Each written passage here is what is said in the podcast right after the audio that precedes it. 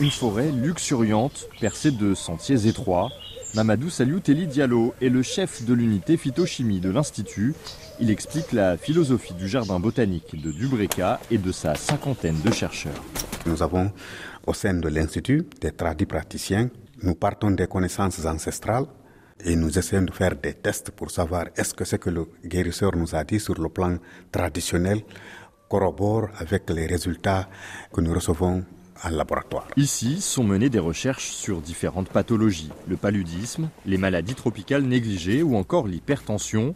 Pour combattre cette affection chronique, le jardin botanique a trouvé un phytomédicament préparé à base d'une plante médicinale qu'on appelle Immunocardia acida, connue sous le nom local par exemple de Pellitoro en Poulard, de Barambarang en Soussou et de Djegbe en Maninka, en langue Maninka.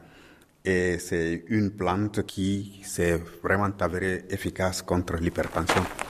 La forêt dense, qui se trouve derrière les laboratoires, c'est la réserve de matières premières de l'Institut. Nous y croisons l'un de ses collaborateurs. Mon nom, c'est Osangbe, le tradit praticien, venant de la région Guinée-Fraîchère. Devant lui, il y a des sachets de poudre, des instruments, des cornes d'animaux. Il y a aussi des tubercules. C'est une tubercule qui guérit l'hémorroïde gastrique, faiblesse physique, faiblesse sexuelle. C'est du tarot du lion et il peut se manger cru comme... En gâteau, en tout, comme manioc. On a tout essayé en évaluation ici. C'est une plante que nous avons domestiquée par le truchement de notre guérisseur qu'il nous a envoyé de la forêt. Aujourd'hui, une double menace pèse sur ce savoir ancestral.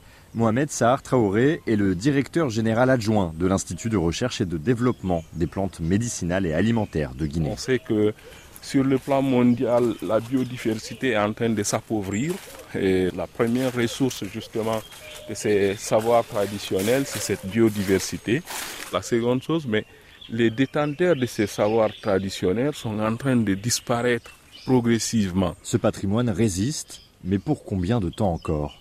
Mathias Rénal, de retour de Dubreka, RFI.